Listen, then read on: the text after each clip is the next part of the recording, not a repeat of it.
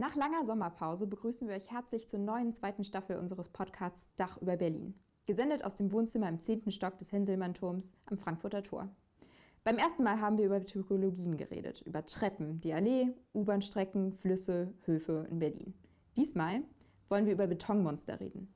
Damit sind stadtprägende Großbauten gemeint, wie zum Beispiel das Corbusier-Haus, das neue Kreuzberger Zentrum, der Mäusebunker, der Axel Springer Campus und der neue Flughafen. Das alte Team ähm, besteht aus Clara Rummer, die gerade gesprochen hat, Architekturstudentin, 22 Jahre alt und bei uns ins Büro gekommen als Praktikantin. Und sie ist mittlerweile Partnerin in unserem Podcast-Team und hatte vor allen Dingen die Idee dazu, dass wir in Corona-Zeiten eben etwas für die Leute machen, die nicht auf die Straße gehen können.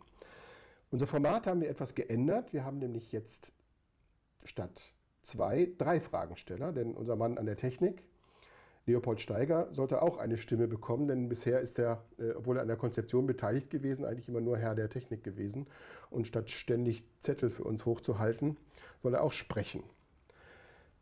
Leo ist frisch gemasterter Stadtplaner und Urban Designer und kennt sich gut in der Nachkriegsarchitektur aus. Er ist zudem auch Stadtführer, so haben wir uns auch kennengelernt, spezialisiert auf Touren für Jugendliche. Und Leo, ich kann dich gleich fragen, wie sind wir denn eigentlich auf das Thema gekommen, Betonmonster?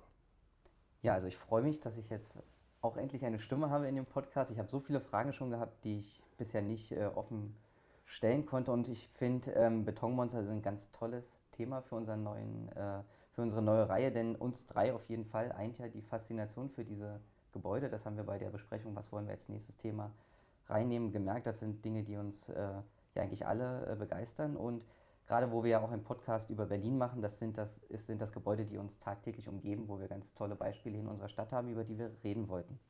Und ja, wir merken ja auch ganz allgemein, gibt es immer größer werdendes Interesse an diesen Gebäuden der Nachkriegsmoderne. Wir haben Insta-Channels über äh, Brutalismus, wir haben Ausstellungen Rettet den Brutalismus überall ähm, in die letzten Jahre gesehen. Und ich meine, auch als Stadtführer merken wir das ja uns bei unserer täglichen Arbeit, dass ähm, das Interesse an diesen Gebäuden immer größer wird, oder Thomas? Ich meine, du als Geschäftsführer von Ticket B weißt das ja sicher am besten. Ja, als wir vor 20 Jahren oder 25 Jahren mittlerweile schon angefangen haben, was die Baustelle des Potsdamer Platzes, auch ein Großprojekt auf jeden Fall. Und äh, wir haben neben unserer Tätigkeit als normale Architekten angefangen, auch Architektur zu vermitteln, an der Uni vor allen Dingen. Und ähm, diese Architekturvermittlung ist sozusagen Thema unseres Büros heute zu 100 Prozent. Wir machen Architekturführungen oder da es ja auch Ingenieursbauwerke und Landschaftsarchitektur umfasst, vielleicht besser Baukulturführungen.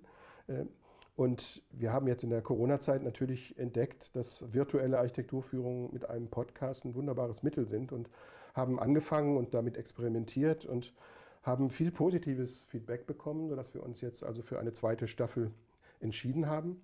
Und wir möchten sozusagen auch unsere Zuhörer gerne bitten, uns ähm, Feedback zu geben. Wir haben eine E-Mail-Adresse info.ticket-b.de oder auch über Instagram at ticket.b.berlin uns Feedback zu geben und uns zu sagen, was vielleicht wir für neue Themen machen können, was wir besser machen können und so weiter. Würden wir uns sehr darüber freuen. Also wir haben, wie gesagt, Zuspruch bekommen, aber auch äh, Kritik. Äh, äh, sind wir gerne für offen, um das Projekt weiterzuführen. Das Fazit oder der Untertitel ist ja ein Thema, drei Moderatoren, ein Gast, eine Dreiviertelstunde Baukultur. Und wir beginnen heute mit Jorun Ragnarsdottir. Freuen uns sehr, dass du, Jorun, heute hier bist. Du bist eine der Partnerinnen von dem Büro Lederer Ragnarsdottir Oi in Stuttgart und du kommst aus Island und äh, euer Büro sehr erfolgreich. Ihr baut Museen, zum Beispiel das Historische Museum in Frankfurt macht gerade Furore oder das Kunstmuseum Ravensburg, Bibliotheken, aber auch Wohnbauten und du bist in vielen äh, Gestaltungsbeiräten und in Denkmalräten und bist also eine Expertin für zeitgenössische Architektur, aber eben auch für das, was bewahrt werden soll. Und du bist nicht nur als Architektin heute hier, sondern auch als Bewohnerin. Du bewohnst nämlich das Corbusier-Haus, was heute sozusagen das erste Thema äh, unserer Reihe Betonmonster ist. Ich würde dich jetzt gerne fragen, wie kommt man denn als Isländerin überhaupt nach Berlin oder Stuttgart oder nach Deutschland als Architektin? Wie, wie ist dein, dein Lebensweg? Vielleicht kannst du das mal kurz äh, beschreiben. Ja, also das ist natürlich etwas, worüber ich mich auch Gedanken gemacht habe. Warum bin ich eigentlich gegangen? Ich war gerade 19, hatte gerade äh, Abitur gemacht, halbes Jahr vorher und hatte ein halbes Jahr in einem Architekturbüro gearbeitet, einfach um Geld zu verdienen und zu gucken, ob mir das überhaupt gefällt. Und ich wollte einfach weg. Das war eigentlich der größere Motor. Der Mo das war nicht unbedingt jetzt Architektin werden, sondern ich will weg von der Insel. Weil wenn man auf so einer Insel aufwächst, die umgeben ist mit Meer, das ist was ganz, ganz anderes, wie wenn man äh, auf dem Festland wohnt. Ich meine, wir, wir, wissen ja alle, dass die, schon die Engländer anders ticken, obwohl die ja fast an, ans Festland fast festgewachsen sind. Und das ist einfach zu klein. Da gab es 200.000 Menschen, die in Island gewohnt haben, als ich gegangen bin, 76. Ich hatte das Gefühl, ich kenne alles, ich, ich kenne wirklich jedes Haus in der Stadt. Äh, man hat immer Urlaub in Island gemacht. Ich hatte auch das Gefühl, ich kenne das ganze Land. Ich hatte ein Riesenglück, weil meine Oma war eine, also die Oma, nach dem ich heiße, deshalb heiße ich Jorun, weil meine Oma väterlicherseits auch so hieß und man heißt gerne in Island immer wie die Oma oder wie der Opa. Man das überspringt, weil ich heiße Jorun, ich bin Ragnarsdotter. Ich heiße nicht Ragnarsdotter. Das ist reine Zuordnung.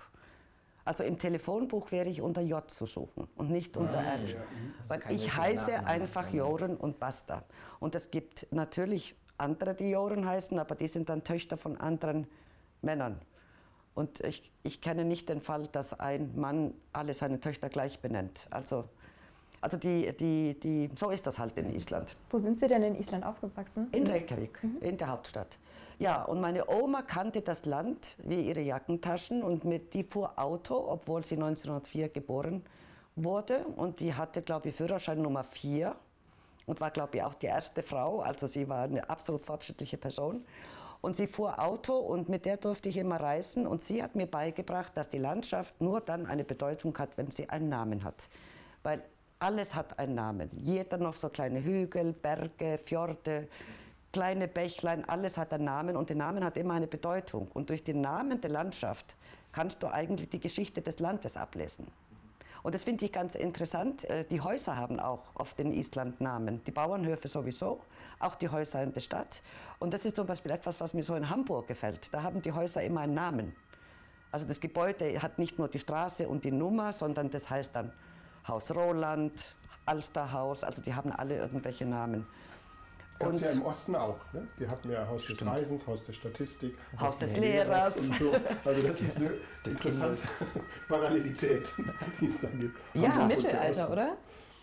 Im ja, Mittelalter gab es das doch auch total. Mhm. Also ich erinnere mich, in Erfurt hatte irgendwie auf der Krämerbrücke, jedes Haus hieß irgendwie Haus zum goldenen Helm oder...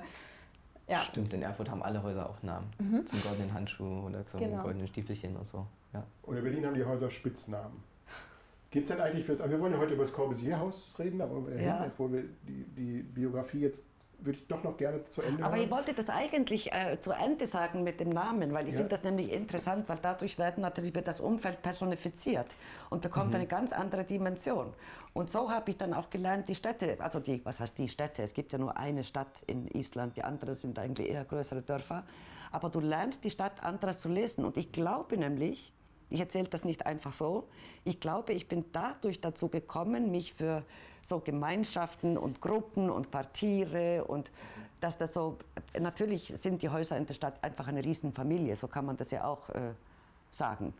Und das gibt, ähm, oder es gibt mehrere Familien in einer Stadt und die werden verknüpft oder auch nicht. Und ich glaube, darüber kam ich schon dazu, mich sehr für öffentliche Räume zu interessieren und für Häuser zu interessieren. Und nach Deutschland bin ich gegangen, weil ich einfach weg wollte. Und Skandinavien war zu nahe, auch sprachlich, weil wir müssen ja Dänisch lernen in der Schule als erste Sprache, weil wir mit den nordischen Ländern so einen Verbund haben. Und äh, ich kam nach Deutschland, weil ich war mal auf der Odenwaldschule. Auf dieser Schule in, oh. ja, da durfte ich sein, weil meine Eltern mit, mit ähm, Menschen jüdischen Glaubens befreundet waren, die als Flüchtlinge nach Island kamen und da tolle kulturelle Leistungen vollbracht haben. Und über die Familie Edelstein kam ich dann an die Odenwaldschule. Und das war eine sehr schöne Zeit. Ich war da nur ein halbes Jahr, aber das war eine sehr schöne Zeit, äh, die dann wirklich in, durch die Presse ging vor einigen Jahren. Das war die Hochzeit dieser Ehre des Missbrauchs. Mhm. Da war ich da. Aber kennt man die Odenwaldschule. Genau, genau. Daher kennt man die Odenwaldschule. Aber das war für mich tolle Zeit, weil ich da plötzlich dachte, meine Güte, das ist so ein liberal alles hier in Deutschland, was man alles darf. In Island ist alles so eng und so streng und äh, nur Frontalunterricht. Und ich kam plötzlich in eine Welt, äh, die völlig andere äh, pädagogische Auffassung hatte. Und dann bekam ich natürlich das Bild, wahrscheinlich ist ganz Deutschland so. Weißt du, wenn du so eine kleine Zelle kennenlernst, dann trans transformiert man das auf die ganze Gesellschaft. Die Odenwaldschule liegt im Odenwald, oder? Das ist ja, der Name. Oberhalb vom, äh, das heißt äh, äh Heppenheim. Mhm. Und dann fährt man nach Oberhambach und dann kommt man zu der Odenwaldschule. Das ist also an der mhm. Bergstraße.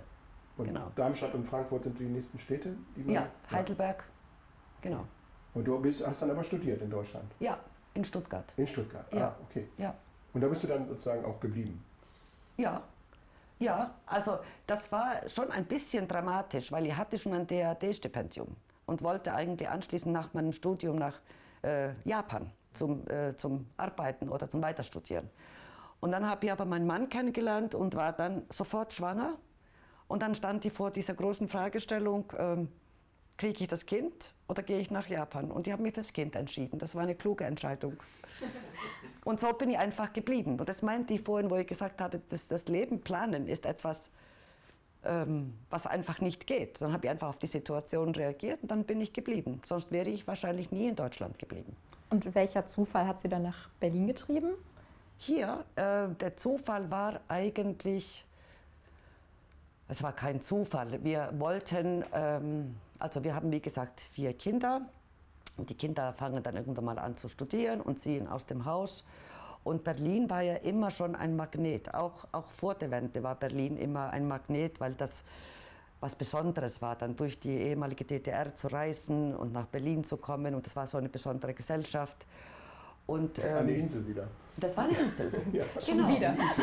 genau, genau, genau. Wo ja, ich, fällt mir gerade ja. ein, ein, mein Zahnarzt hat mir erzählt, dass sein Sohn weg wollte von der Insel Berlin, möglichst weit in Deutschland. Er ist nach Freiburg gegangen, weil das sozusagen die weiteste Entfernung von Berlin war. Also diese Fluchtbewegung gab es auch in Berlin, nicht nur in Island. Ja, aber viele sind nach Berlin, um kein Bundeswehr machen zu müssen. Klar. Also das war ganz beliebt, hierher zu kommen, um, um nicht eingezogen zu werden. Ja, sprichwörtlich war ja auch die, die schwäbische alternative Szene, die ja in Kreuzberg sozusagen dominiert hat. Ich weiß ja, dass der damalige Bürgermeister hieß nämlich auch Krüger. Mhm. Äh, in den 80er Jahren sagte er, er löst hier nicht die Probleme der Kreuzberger Jugend, sondern der schwäbischen Landjugend. Ja. Die alle natürlich nach Kreuzberg kamen und sich ja. da wohlfühlten und eine ganz große Community gebildet haben. Das ist mittlerweile nicht mehr so. Das wird zwar gibt es auch als Witz, aber im Prinzip ist das ist Berlin ja so durchmischt mittlerweile, dass es irgendwie dieses, diese Couleur nicht mehr so dominant ist. Ja, aber das ist ne? doch die Qualität von der Stadt. Absolut, ich meine, wo ja. sind die Berliner? Also alle wollen irgendwie Berliner sein. Ja, aber ist also niemand sogar John F. Kennedy wollte Berliner ja, ja, sein. Genau. Also das sind ja Dabei gibt es gar keine Berliner. Die eigentlichen sind Eben. ja in der Minderheit sogar. Ja. Es gibt weniger ja. Berliner als Zugereiste. Und. Der Hans Zischler hat mal geschrieben, Berlin sind alle fremd. Und das äh, sind lauter Fremde hier. Und deswegen ist es so eine, auch eine tolle Gemeinschaft, weil man auch sehr tolerant ist hier in Berlin. Das erlebe ich ja immer, immer wieder so, wenn man nach München oder nach Hamburg mhm. fährt. Ja. Hier kannst du im Schlafanzug in den Supermarkt gehen und es kümmert keinen. Ja, so ja. In München, glaube ich, würde das schon Aufsehen erregen oder so. Man ist ja sehr, sehr tolerant. Aber man wünscht sich doch immer, dass das gar keine Rolle spielt, wo man herkommt. Dass man einfach ein vollständiges Mitglied einer Gemeinschaft mhm. ist, ohne dass diese Fragestellung genau. auftaucht. Das sage ich auch immer, wenn man über Frauen und Frauenrechte spricht. Eigentlich sind wir gar nicht so weit, dass Frauen gleichberechtigt sind, weil solange wir noch darüber mhm. debattieren müssen, dann haben wir das Ziel nicht erreicht. Irgendwann mal muss das selbstverständlich sein, dass man einfach ein Mensch ist. Vielleicht nochmal die Frage, bevor wir jetzt richtig mit dem Corbusier-Haus ja. einsteigen. Ähm, wann sind Sie in das Haus gezogen? Wir haben uns eine Wohnung im Corbusier-Haus gekauft, in der dritten Etage, die Wohnung 308, ich glaube 1997. Und damals war Corbusier-Haus überhaupt nicht eine begehrenswerte Adresse, sondern Corbusier-Haus war einfach Corbusier-Haus. Da wohnten immer noch wahnsinnig viele Leute, also sogenannte Ureinwohner, so heißen die im Corbusier-Haus. Das sind die Menschen, die also 58 eingezogen sind. Und als wir da das erste Mal hinkamen, dann waren sehr, sehr, sehr viele alte Frauen vor allem. verwitwet oder wie auch immer. Wesentlich mehr Frauen als Männer, gerne mit Hund, sehr nette Damen. Und wir hatten einfach nicht so viel Geld, dass wir uns etwas anderes hätten kaufen können. Ich glaube, die Wohnung hat damals 75.000 gekostet. Also das war, äh, wie gesagt, andere Immobilienpreise damals.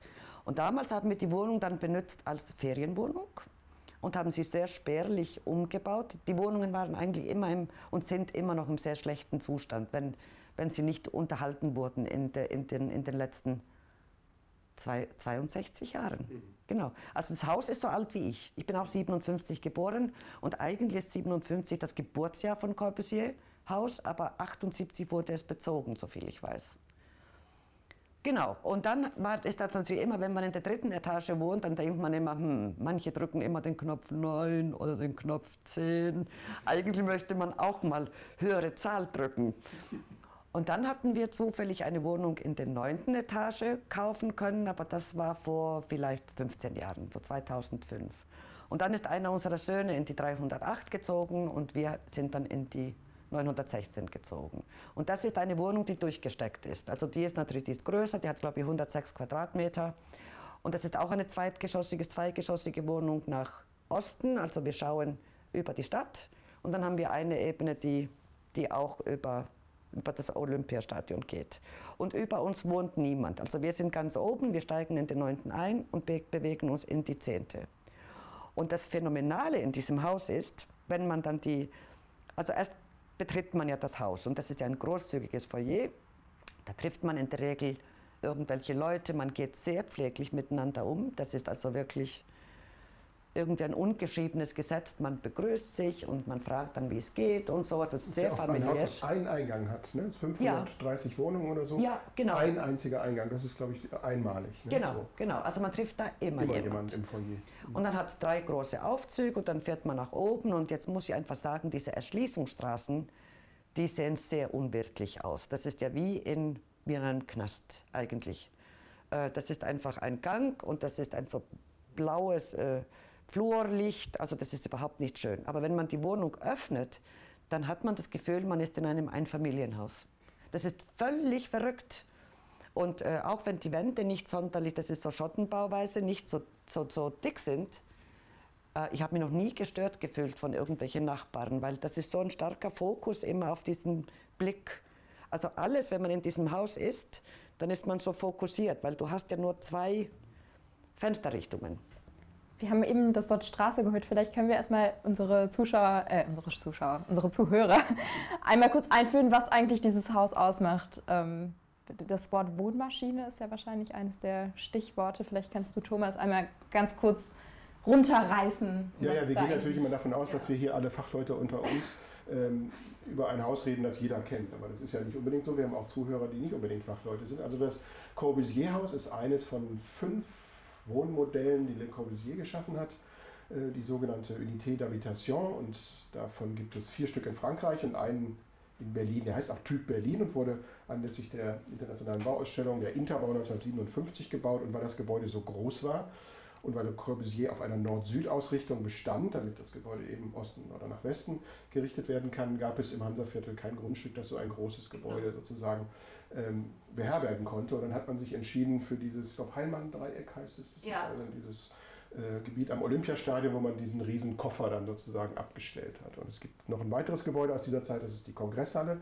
heute Haus der Kulturen der Welt, auch aus dem Jahre 1957, das auch nicht im Hansaviertel steht, aber es ja. gehört eben alles zu dieser Interbau. Und das Besondere an dieser Wohnmaschine ist, es ist eine, ähm, eine Utopie eigentlich, dass wie an, auf einem Ozeandampfer die Menschen sehr komprimiert äh, in einer vertikalen, strahlenden Stadt, Cité radieuse, so hat er das genannt, leben und sich eigentlich fast autark äh, mit diesem Gebäude selbst versorgen können. Und dadurch vor allen Dingen, und das ist ja ein sehr ökologischer Aspekt, nachhaltiger Aspekt, äh, diese Zersiedelung äh, verhindert. Ne? Es gibt so eine schöne Zeichnung von Le Corbusier, wo ähm, er zeigt, was würden denn 530 Einfamilienhäuser für eine Fläche fressen. Ne? Mhm. Und die sind jetzt alle komprimiert in einem Haus.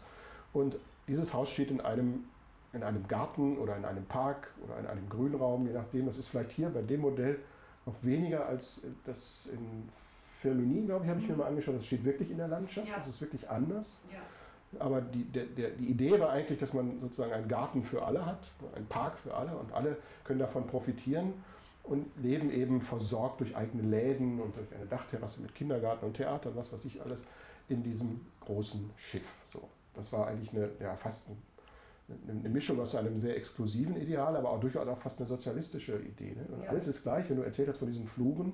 Ich glaube, jeder normale Mensch, wenn er ein Foto von diesem Flur sieht, denkt, das mhm. ist irgendwie jetzt Knast, wie du gesagt hast, oder Krankenhaus oder so. Ja. ja? Das ist ja. nicht schön. Mhm.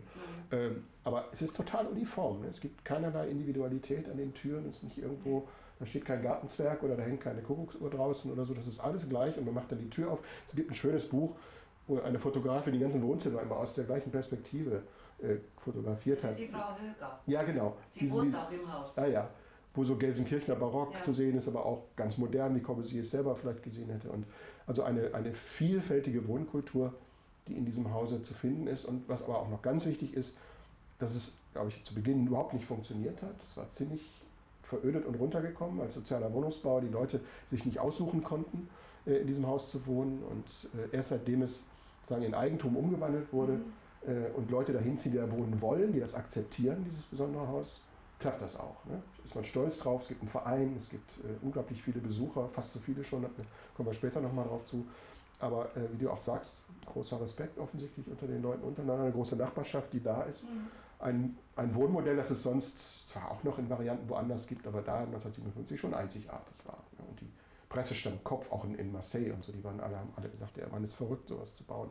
Aber wenn es das jetzt fünfmal gibt, sehen die alle gleich aus oder ist nur das Konzept übernommen worden? Die sehen nicht alle gleich aus und es gibt ja auch schönere als das in, in, in Berlin. Und auch Häuser, die vielleicht besser funktionieren, also gerade gemeinschaftlich, weil in unserem Corbusier-Haus hier in Berlin ist die Gemeinschaft kommt eigentlich zu kurz. Aber dieser Ver jetzt in der Zwischenzeit, aber dieser Verein, wir sind da schwer am Organisieren, was man alles machen könnte. Weil unten ist eine Flaschner Firma, da wo früher eigentlich ein Supermarkt war. Und wir würden da gerne ein Restaurant oder ein Bar oder ein Café haben, äh, dass die Bewohner sich auch treffen können, auch dass die Besucher eine Anlaufstelle haben. Ich habe sogar neulich zu, der, zu einer Frau, die uns besucht hat, die in diesem Verein äh, tätig ist, gesagt, eigentlich müsste der Thomas Krüger nämlich unten sein mit, seiner, mit seinem B-Ticket, weil dann könnte man da so einen kleinen Buchladen machen mit Informationsmaterial über Berlin, weil wir haben so viele Gäste, die kommen, also Reisende, Architekturtouristen. Also ich, das, ich bin überzeugt davon, das würde da funktionieren. Das ist jetzt gleich notiert. ja, ja, ich, ich habe euch schon vorgeschlagen. Sehr gut. Ja, wir sind ja mit unserer Infostation in der Siemensstadt auch gar nicht weit und es gibt im Moment eine kleine Ausstellung da ja. in unserem Infopavillon, ja. wo also die Wohnmaschine von Le Corbusier also das Corbusier-Haus mit der Siemensstadt Großsiedlung verglichen wird. Also Vor- und ja. Nachteile. Du warst ja auch schon mal dort. Ja. Ähm, und das ist jetzt eine Fensterausstellung wegen Corona. Man muss gar nicht rein. Und interessanterweise bleiben viele Leute auf der Straße stehen und gucken sich die historischen Fotos an so vom Corbusier-Haus und von der Siedlung. Ja. Eigentlich die gleiche Idee, viele Leute mit äh, qualitätvollem Wohnraum zu versorgen, aber dann doch ganz unterschiedlich. Ne? Und ja. vielleicht ist nochmal, das nochmal zu wiederholen, wir wären jetzt eigentlich auf einer Architekturreise in Marseille gewesen diesen Herbst äh, in Marseille für mich, zumindest, ich habe nur, nur drei davon gesehen, da, steht das, das, Mutterschiff sozusagen. Da gibt es eine Ladenstraße, da kann man wirklich in einem äh, langen Flur im Prinzip einkaufen. Es gibt ein Hotel da drin ja. und es gibt eben diese Dachterrasse. Ja. Ähm, mit einem Kindergarten obendrauf und auch Geschäften im Erdgeschoss. Genau. Also das ist viel urbaner und viel ja. lebendiger. Ich ja. hatte immer im Kopf, dass es auch viel größer ist. Ich habe jetzt heute erst gelesen, das in der Vorbereitung ist, ist, gar nicht größer. Nein, das ist kleiner. Aber wenn man es auf dem Foto sieht, denke ja. ich mal, das ist doppelt so groß wie die Unité, aber das ist eine reine Wahrnehmungssache. Warum wirkt das denn so? Wahrscheinlich, weil, das, weil man aufs Meer gucken kann oder so. Das ist nicht. immer gut. Das ist vielleicht die Lage, weil das auf so einer Anhöhe ist. Also man, man ernährt sich dem Haus von unten und hier in Berlin ist das nicht genau. so.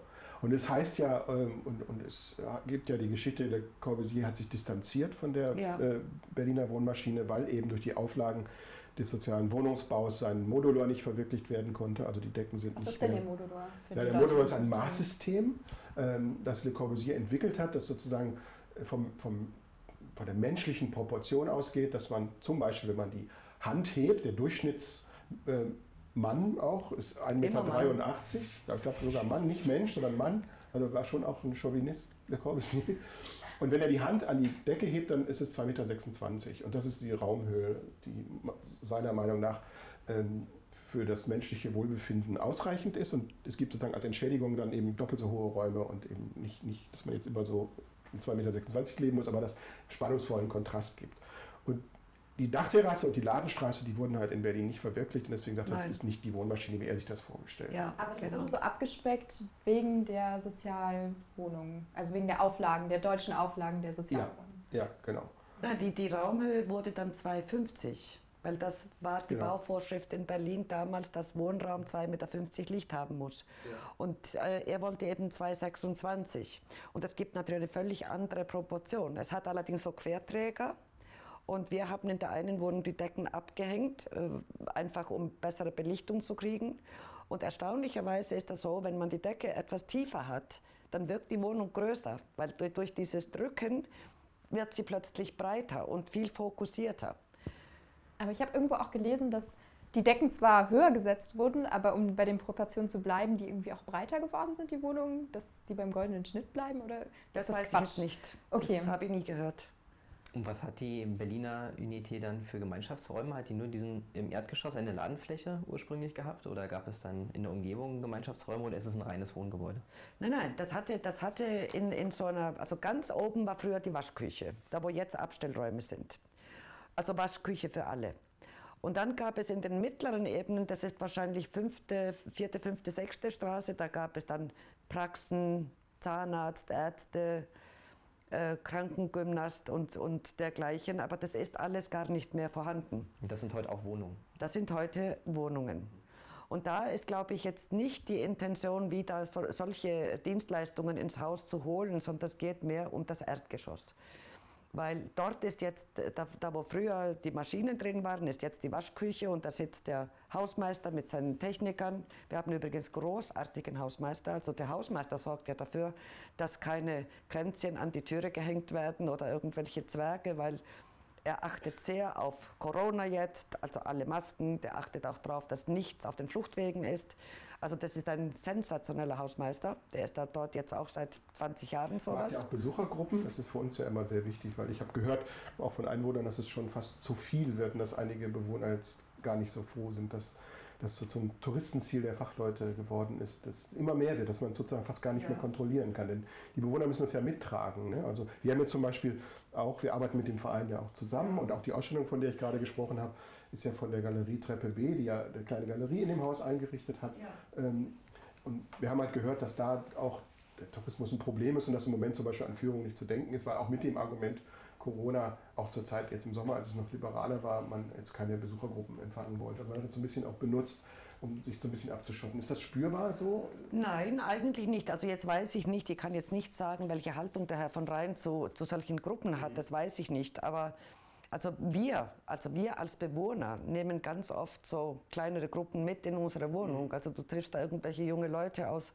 Asien oder Kanada oder Amerika und dann fragt man, fragen wir die oft, wollt ihr eine Wohnung sehen? Dann sind sie natürlich ja. Feuer und Flamme und kommen mit. Und ich glaube, das machen einige Leute, Leute ja, im Haus. Stolz darauf. Ja, weil man ist ja irgendwie stolz, dass man ja. Korpusianer ist. Das ist schon verrückt. Man ist, das ist wie eine Glaubensgemeinschaft. Ja, ja. Aber wer wohnt da jetzt drin? Also wer? Das ist immer eine sehr unspezifische ja. Frage, aber wenn Sie das Alle? jetzt so in Gruppen... Viele Architekten, mhm. ganz viele Architekten und Architektinnen. Ähm, viele junge Leute. Also das, die, das Publikum ist deutlich jünger als vor 25 Jahren.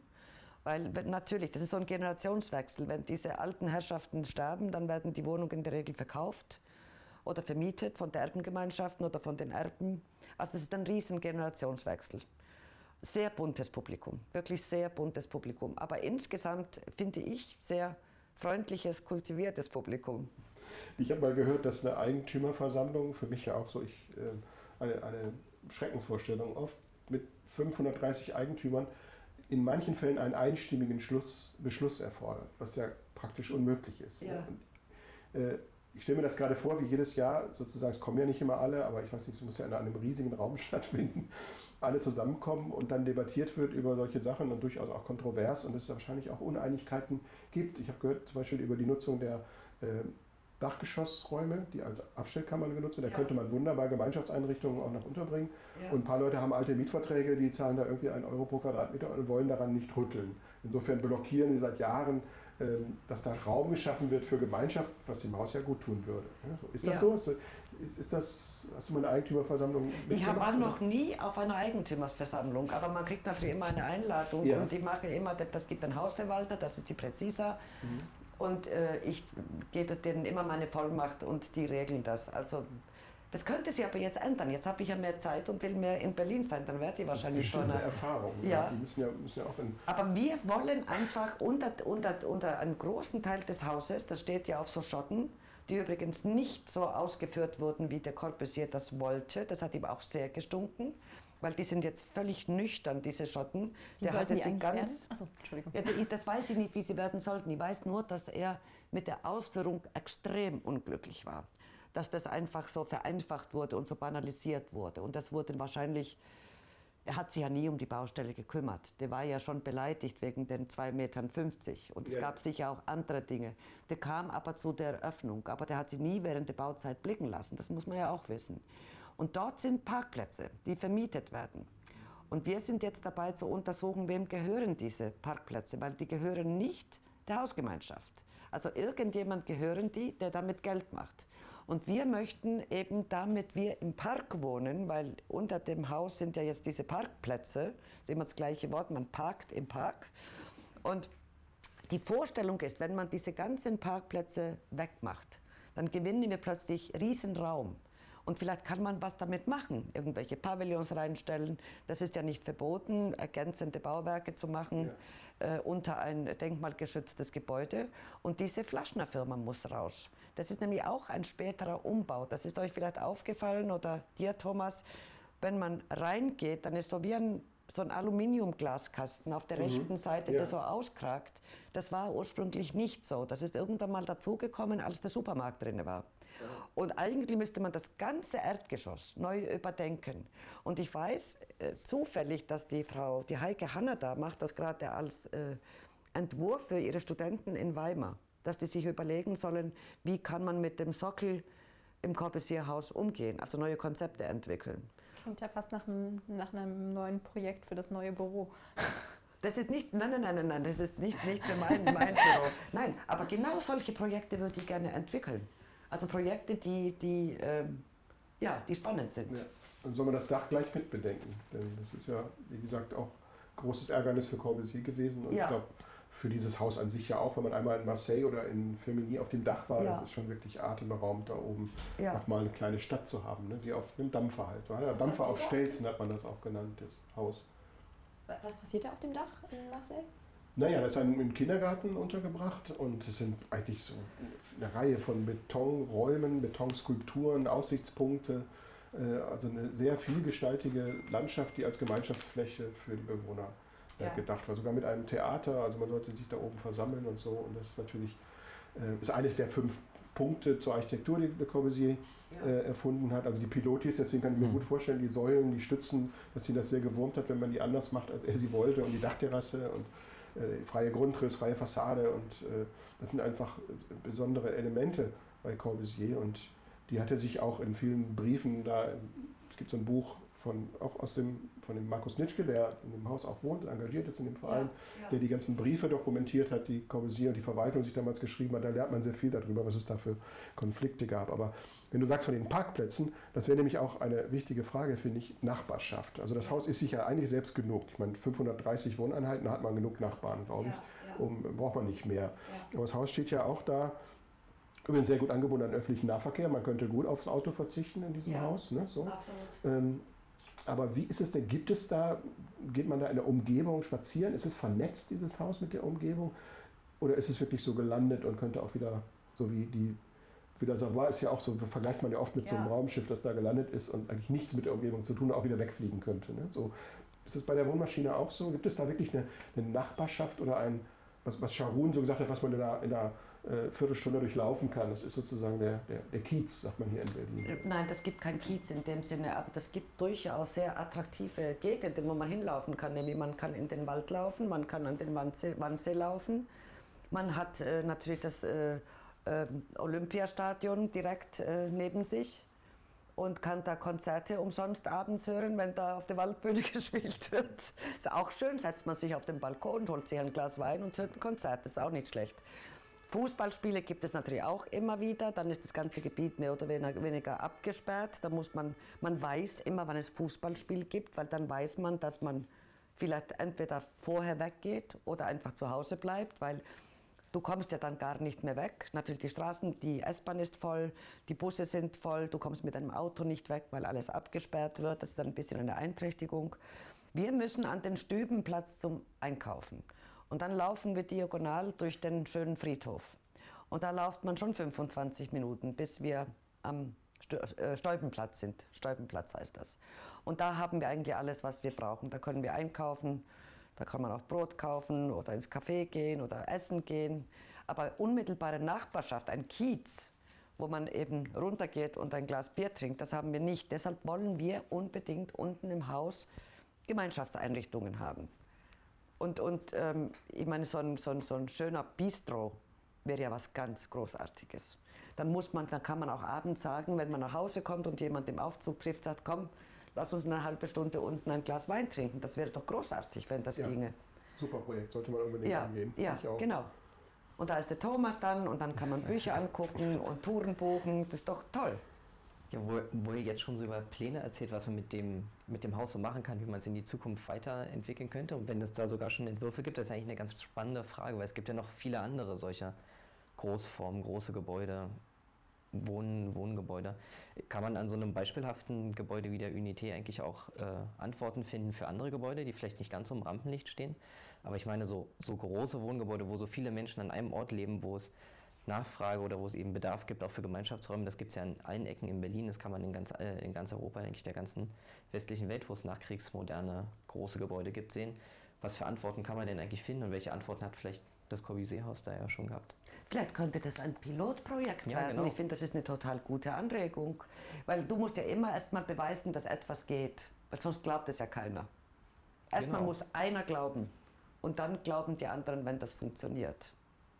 Das wäre toll. Ja, und in der Nachbarschaft an der Heerstraße steht ja gleich das nächste große Sozialbauviertel, äh, was nicht so mit so viel Liebe vielleicht entworfen wurde und äh, so, ja, von äh, Architekten besucht wird, aber was genauso eben Antworten in der Zukunft braucht oder vielleicht weitergebaut werden muss. Vielleicht muss man sich dann auch erstmal fragen, was sind denn die Unterschiede zwischen so einem Standard-Plattenbau und dem Corbusier-Haus?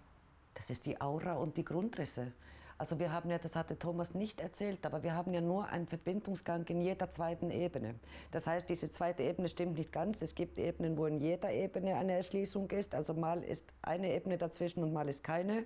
Das ist unregelmäßig, wenn man den Schnitt anguckt. Das hat mit diesen Praxen zu tun, weil die Praxen gingen ja nicht über zwei Geschosse, sondern waren eingeschossig. Und ähm, du hast ja immer dieses, du bist immer in einer Maisonette. Das ist eine ganz andere Wohnqualität. Und wenn du das geschickt umbaust, dann kannst du ja, hast du einen Blick nach unten.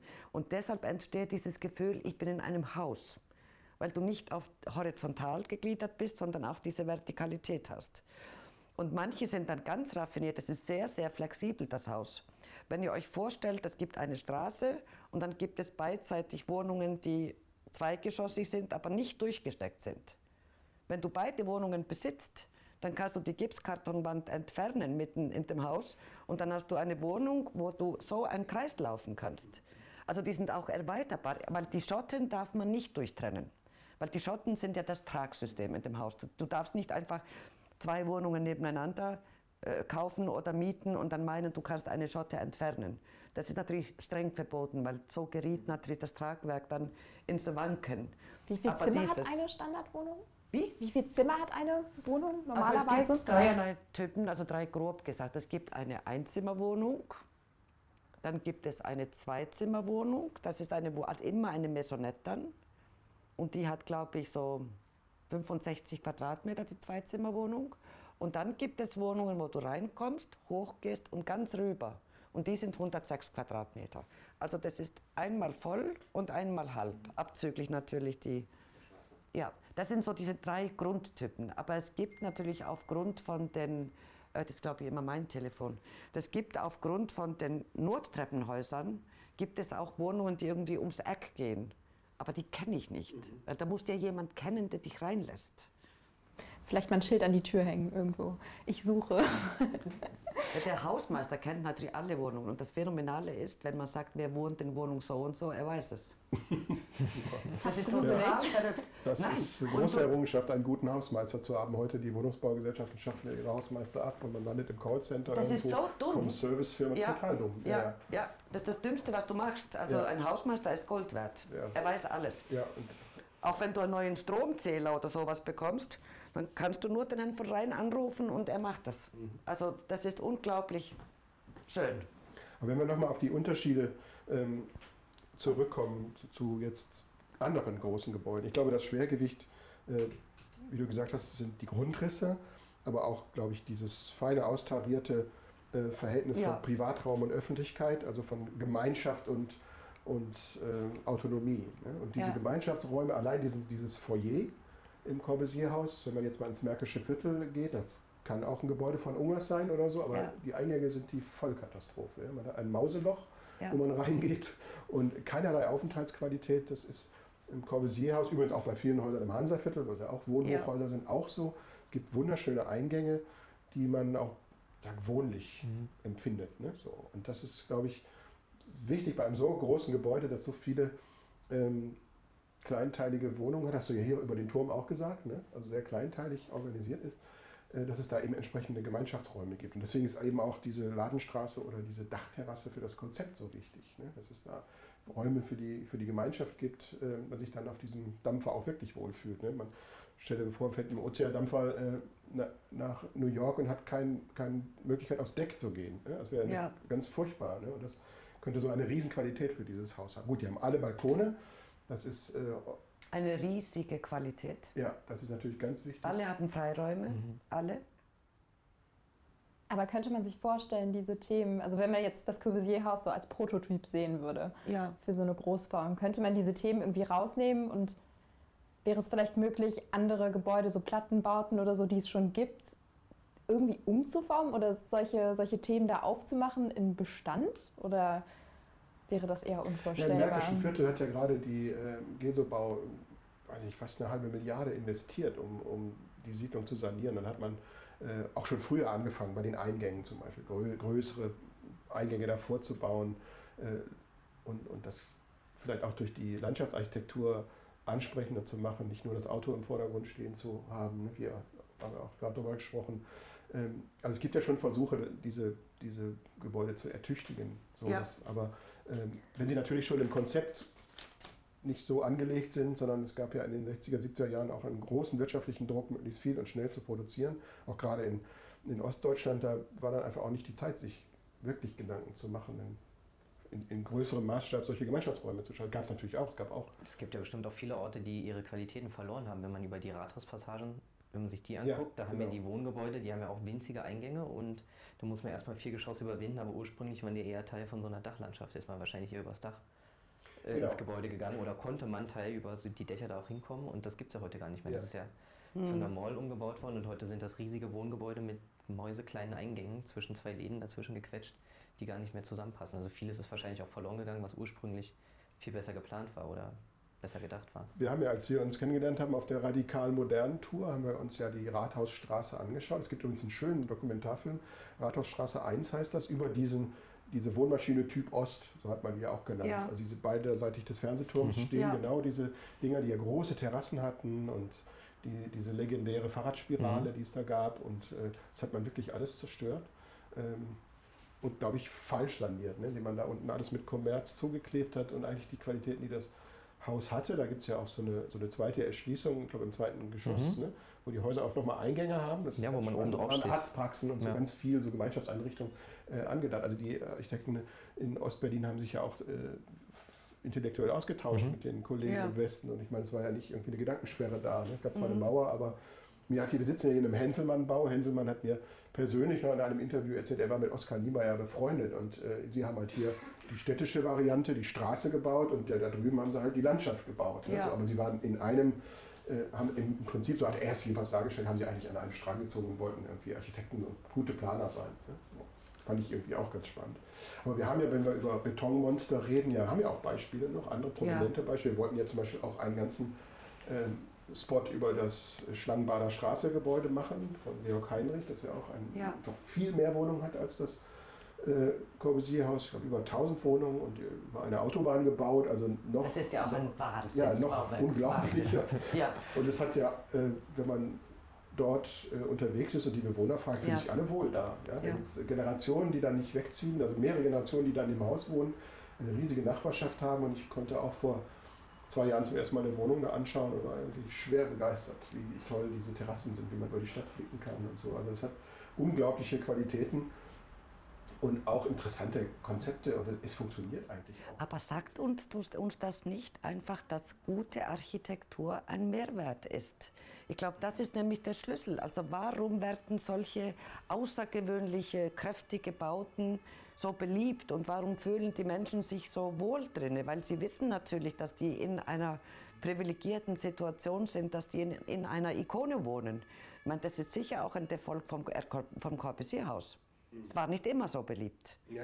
Aber die letzten zehn Jahre ist das, äh, gewinnt das quasi täglich am Zuspruch, weil das was Besonderes ist. Das ist eine Adresse. Ich sage, ich wohne im Corbusier-Haus. Da sind wir wieder bei den, bei den Namen.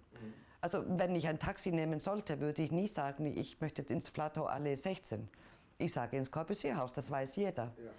Das ist einfach eine Adresse, das ist ein Ort, das ist ein Stück Heimat.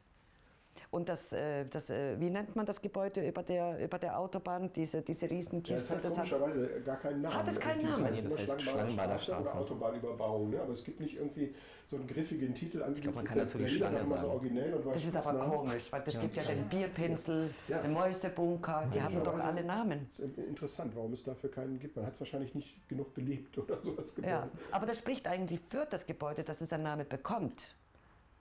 Ja, das wäre vielleicht für die Gewobag ist, glaube ich, der Eigentümer eine gute Aufgabe, oder DGWO, äh, eine gute Aufna Aufgabe, mal einen vernünftigen Namen dazu finden. Eine Taufe durchzuführen.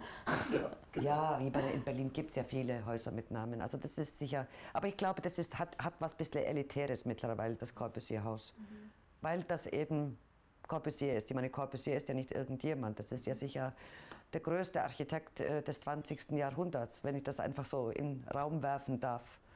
Wobei ich habe mich ein bisschen, neulich habe ich mich be befasst mit dem Fehling und Gogel und das, da war ja ein Scharun-Schüler und Scharun muss wohl gesagt haben, dass das wichtigste Bauwerk aller Zeiten sei das Goetheanum gewesen, also Rudolf Steiner.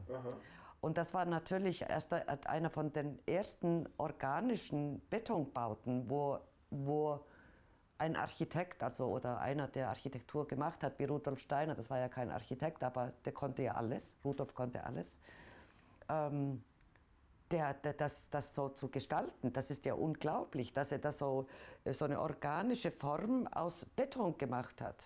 Aber das hat er natürlich nur gemacht, weil da stand früher ein Haus aus Holz auf einem Betonsockel und das ist abgebrannt in einer Silvesternacht. Und deshalb ist das Goetheanum neu errichtet worden im Beton, weil das sollte nicht zum zweiten Mal abbrennen. Und man sagt auch, Corbusier sei da gewesen äh, im Goetheanum bei Rudolf Steiner. Und Corbusier sagt man nach, dass er gerne gelästert hat. Also der kann nichts, unmöglich. Also der war natürlich sehr selbstbewusst unterwegs. Aber da bei der Besichtigung berichtet man, er sei still gewesen. Der sei still gewesen und das hätte sein ganzes Leben und sein Werk nachhaltig geprägt. Ich meine, später baute ja Ronchamp zum Beispiel. Das ist eindeutig eine Änderung in seiner Architektur. Und man sagt, das ähm, geht zurück auf diesen Expressionismus des Goetheanums, also auf die anthroposophische architektonische Haltung so quasi. Schon interessante Verknüpfungen. Aber merkt man diesen Corbusier, wenn man dort wohnt? Also diese, was haben Sie eben gesagt, dass es so ein Hoch, fast so einen Hochmut hat? Merkt man das auch, wenn man da drin wohnt? Das schon, man merkt das schon, man merkt das, weil die Balkone sind ja alle farbig gestaltet.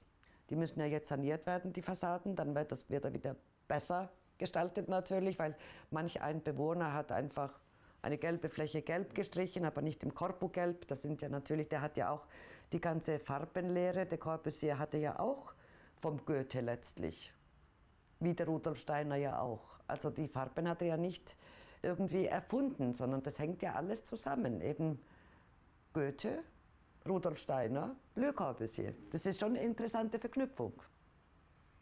Du schüttelst den Kopf, Thomas. Nein, Ist nein, das nee, nee, so? nee, nee, ich nicke. Ich, nicke. Ja. Ich, ich denke gerade nach über äh, natürlich Hans Scharun und Hugo Hering, weil wir ja ähm, in der Siemensstadt, wie gesagt, eine kleine Station haben, Ja. äh, wo es da die Ähnlichkeiten gibt. Und äh, ich habe auch darüber nachgedacht, wie man vielleicht nochmal über diesen Begriff Brutalismus sprechen kann, denn nach Ronchamp, also in der Nachkriegszeit, hat Corbusier nicht mehr schneeweiße Häuser entworfen, sondern eben viel auch materialsichtige Gebäude, ne? also Ja. diesen Betonbrüt, Ja. dieses äh, Material unverkleidet zur Schau zu stellen, das ist ja immer wieder auch Thema bei ihm. Ja. Und äh, ich, ich wollte dir noch eine Frage stellen, die ich mir vorhin äh, gestellt habe, vor der, ähm, be bevor wir uns hier getroffen haben. Wo, kannst du dich noch erinnern, wann deine erste Begegnung mit Le Corbusier war, sozusagen, also mit einem Bauwerk von Le Corbusier? Äh, weil mich hat eins unglaublich geprägt. Ich weiß gar nicht mehr, ob es das erste war, aber gab es so für dich so ein Schlüsselerlebnis? Ähm, ich meine, in Stuttgart steht ja eins.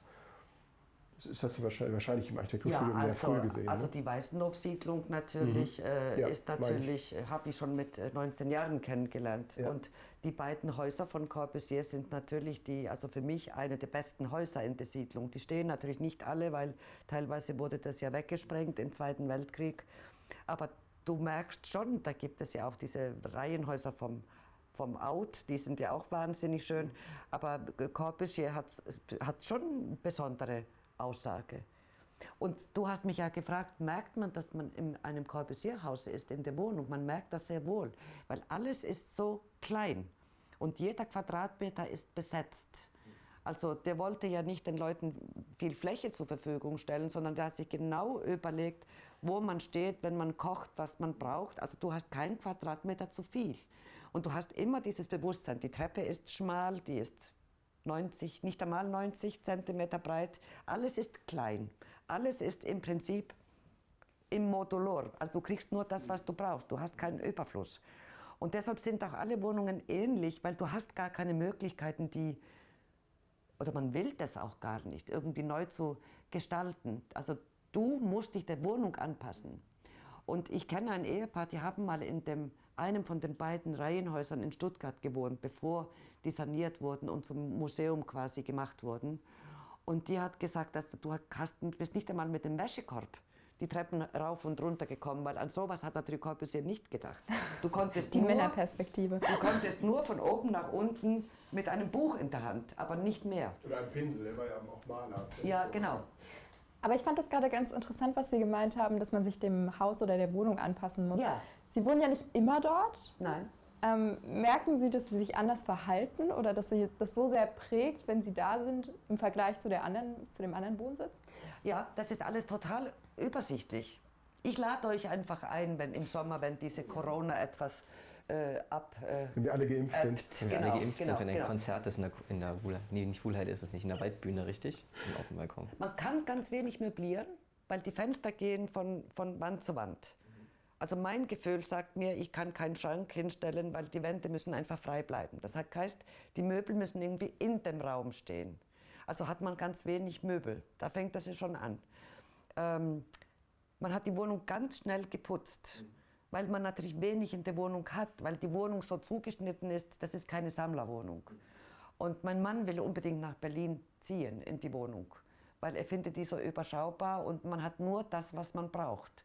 Aber gut, man kann auch in einer anderen Wohnung nur das haben, was man braucht. Ähm, aber je weniger du in der Wohnung hast, desto besser ist es. Und die Bi- verbietet dir einfach ganz viel. Also man muss sich nach der Wohnung richten. Und äh, ich glaube, das betrifft alle Corbusier-Häuser, dass man sich nach, dem, nach den Häusern und nach den Wohnungen äh, richten muss. Also das Haus gibt dir quasi den Raum vor und sagt dir, wie du den zu bewohnen hast. Und das ist etwas, was wir heute, ja, wir, wenn ich sage wir, dann meine ich viele Leute, nicht alle, nicht wollen.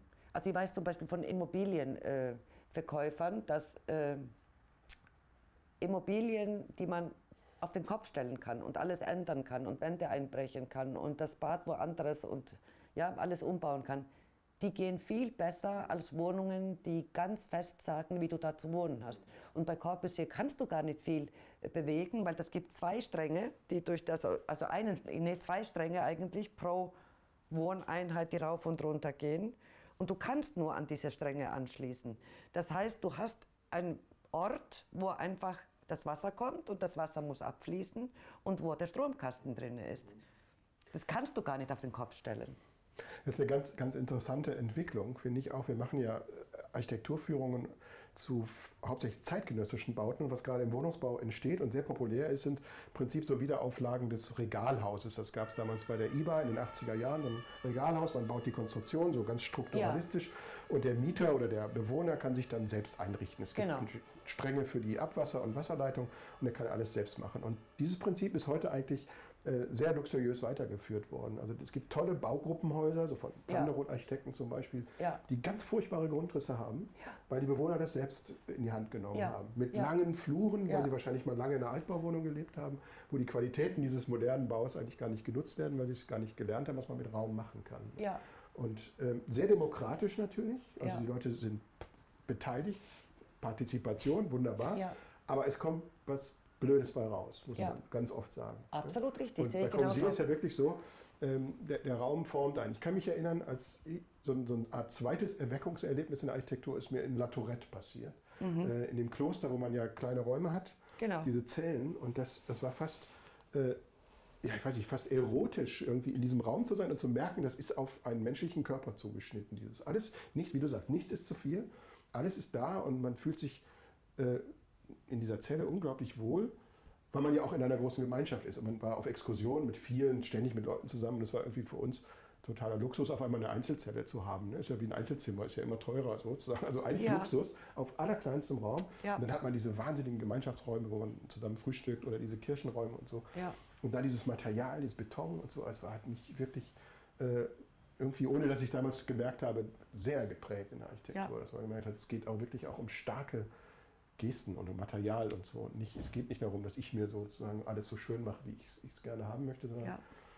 jemand, der sehr viel Verstand hat und auch genial war wie der Corbusier, der kann schon was schaffen, in dem sich viele andere Menschen auch wohlfühlen. Das ist einfach so. Ne? Aber fühlen sich dann da ja. alle drin wohl oder fühlen sich nee, dann nur Architekten drin wohl, Nein, weil wir das schön finden?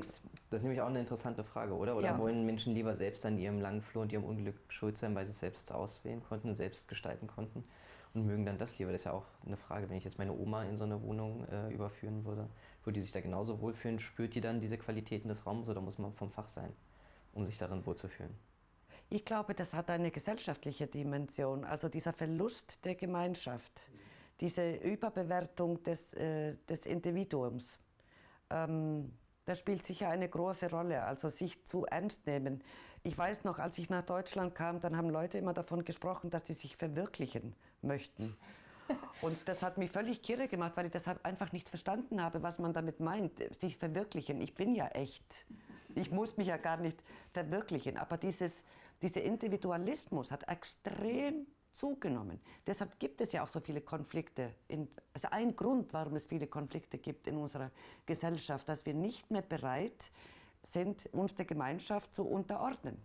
Und das ist ein Stück weit das, was in, in, im Corbusier-Haus geschieht. Es gibt Hausregeln und alle fügen sich diesen Regeln, eben der höfliche Umgang, da ist kein Party oder das, das sind einfach so schweigende Agreements, die man hat in dem Haus, dass man miteinander lebt. Also ich finde, da funktioniert schon die Gemeinschaft freiwillig. Das ist interessant. Ich wohne in einer Genossenschaft, in einem Altbau, in so einem Gründerzeitgebäude und wir sind eine Genossenschaft, wir sind eine Gemeinschaft, die haben das selbst renoviert vor 20 Jahren. Ja. Und wir haben einen Gemeinschaftsraum oben im Dach, also da fehlt die Dachwohnung, die man heute im Prenzlauer Berg bauen oh, würde. Wir toll. haben eine Dachwohnung für alle, ja. aber eigentlich ist da niemand, weil alle nur in ihren Wohnungen sind. Also da gibt es so dreimal im Jahr, ist da mal jemand auf der Dachterrasse in dem schönen Dachraum aber funktioniert trotzdem nicht, weil alle lieber in ihren normalen. Das ist interessant, das gleiche kennen wir aus den Siedlungen der 20er Jahre. Die haben ja alle ja. Äh, Dachterrassen oder fast alle in der Siemensstadt und die sind vielleicht zu 20 Prozent genutzt, weil die Leute haben einen eigenen Balkon. Ja. Da können sie grillen und da sind sie zu Hause, da sind sie privat. Aber diese Kultur der Gemeinschaft, das ist äh, ja etwas, was, glaube ich, der deutschen Seele eher so ein bisschen fremd ist und auch erst so entwickelt wird und natürlich auch etwas für die Wohlhabenden ist, die sich das irgendwie leisten können. Ne? So Prenzlauer Berg, wo es gentrifiziert ist, da will man dann auch einen Gemeinschaftsraum haben, aber äh, es ist nicht, nicht jeder hat das irgendwie gelernt und hält das auch aus. Bei uns ist es eher der Hof zum Beispiel. Das spricht dann wahrscheinlich auch dafür, dass es eben die Architektur auch äh, lenken muss. Ähm, am Hof treffen sich die Menschen halt mhm. tatsächlich und da äh, reden die Leute auch miteinander. Diese Terrasse oben drauf, da ist keiner. Ich glaube, das ist aber nicht, also ich finde, ihr habt beide total recht, aber ähm, Ich glaube, es ist auch eine Frage von, was fehlt. Also wenn man jetzt schon drei Balkons hat, dann will man vielleicht auch nicht nochmal auf die Dachterrasse. Aber wenn man jetzt im Corbusier-Haus wohnt und alles so minimal ist, ähm, dann braucht man vielleicht diesen Gemeinschaftsraum und sucht ihn auch. Oder wenn man keine Nachbarschaft mit den anderen Häusern drumherum hat, dann braucht man vielleicht dieses Café in dem Haus. Also ich glaube, das ist immer so ein Aushandeln zwischen was fehlt und was kann dann dieser Gemeinschaftsraum neu bringen. Ich halte den für besser in dem Eingangsbereich als oben auf dem Dach, weil da sind die häufigeren Begegnungen. Ich meine, die, morgens gehen ja alle aus dem Haus, abends kommen die alle in das Haus. Am Wochenende ist es ein Kommen und Gehen über den ganzen Tag. Du hast permanent Begegnungen. Und das ist natürlich schön, wenn man sich sieht und nicht nur Grüß Gott oder Guten Tag sagt, sondern sagt, komm, wir gehen mal rein und trinken zusammen einen Kaffee. Das ist so unverbindlich. Das ist so eine unverbindliche Gemeinschaft, die dann entsteht. Ja. Also Und auf dem Dach, da, da, da ist ja kein Kommen und Gehen. Ja, dann musst da du ja man hingehen. aufs Dach. Doch lieber ein Schwimmbad auf dem Dach. Ja, Das da ist möchte ich lieber ein Schwimmbad, ja. Oder eine, eine Laufbahn oder sowas. Das wird doch jetzt in Marzahn geplant, oder? Auf, äh, in diesem Chipperfield-Projekt, dass da eine Laufbahn auf dem Dach ist. Auf ja, dem stimmt, die. Knorrbremse. Mhm. Mhm. Ja. Ja, ja, also wir Zum Joggen. Genau. Aber wir sind zu nahe am Wald. Ja. Ich bin ja in Braucht fünf man. Minuten Das ist wieder die Frage mit, was fehlt und was braucht Muss man gut ja. austarieren, was man braucht an so einem Ja. Ort. Ja. Ich glaube, wir neigen uns auch ganz langsam dem Ende zu. Vielleicht nochmal so als letzte Frage. Wenn Sie jetzt wieder mehr in Berlin sind, ähm, können Sie sich vorstellen, da so dauerhaft zu wohnen? Oder können Sie sich dann eher vorstellen, vielleicht doch eher in den Kiez zu ziehen oder in eine andere Wohnung? Oh, Sie sprechen ein, ein ganz wichtiges Thema an, ein ganz empfindliches Thema an. Oh, Also oh. mein Mann würde sofort morgen nach Berlin ziehen. Alles hinter sich lassen in Stuttgart, einfach im Corbusier wohnen. Also er ist da so glücklich. Ich habe einen schönen Garten in Stuttgart, den ich über Jahre angelegt habe und wo ich äh, so eine Befriedigung habe, weil ich weiß, es ist nicht schöner als äh, abends dreckig von Erde ins Haus zu kommen und sich unter die Dusche zu stellen. Das ist für mich einfach das Höchste, im Garten zu arbeiten. Und da hatte ich keinen Garten. Jetzt bietet mein Mann mir an, wir könnten uns einen Schrebergarten nehmen. Aber das, aber Nicht das ich- Gleiche. aber ich will keinen neuen Garten anlegen. Also ich hänge noch an meinem Garten. Wenn ich nicht meinen Garten hätte und nicht so gartenorientiert wäre, dann würde ich auch sofort nach, ähm, ins Corbusier-Haus ziehen. Vielleicht ein Dachgarten auf dem Corbusier-Haus. Genau, als Gemeinschafts... Urban Roof Gardening gibt es ja auch schon, kann man sich in Berlin ja schon viele Beispiele angucken. Und das ist vielleicht auch ganz gut so zum Schluss als Option, wenn ihr überlegt, die Freiräume, also die Parkplätze zu befreien von den Autos. Ich meine, der Gemeinschaftsgarten, wir haben es in Berlin gezeigt mit Prinzessingärten und so, es Ja. funktioniert ja so, dass die Leute da auch ihren kleinen Acker beackern können und dass das ganz attraktiv ist. Nicht nur für die Leute selbst, sondern auch für die Leute, die dann kommen. Dann gibt es einen Café Ja. und so weiter. Das wäre auch eine Idee dann. Das ist die Idee, Thomas. Also auf die Idee Garten bin ich noch gar nicht Ja. gekommen. Ich muss jetzt den Hausmeister bearbeiten, dass wir, da gibt es ja diese ganz tollen, das kann man ja ganz einfach machen, da gibt es diese ganz tollen, ähm, so aus Gummi, so große Beete. Das ist so eine französische Firma, die die macht. Das kennt ihr wahrscheinlich auch, mit so Griffen dran. Die kann man einfach draufstellen, mit Erde füllen und dann kann man anfangen zu züchten. Und dann haben wir keinen Fuchs obendrauf. Denn, weil der Fuchs ist immer mein Feind in meinem Garten, weil ich habe immer den Verdacht, er pinkelt auf meine Erdbeeren.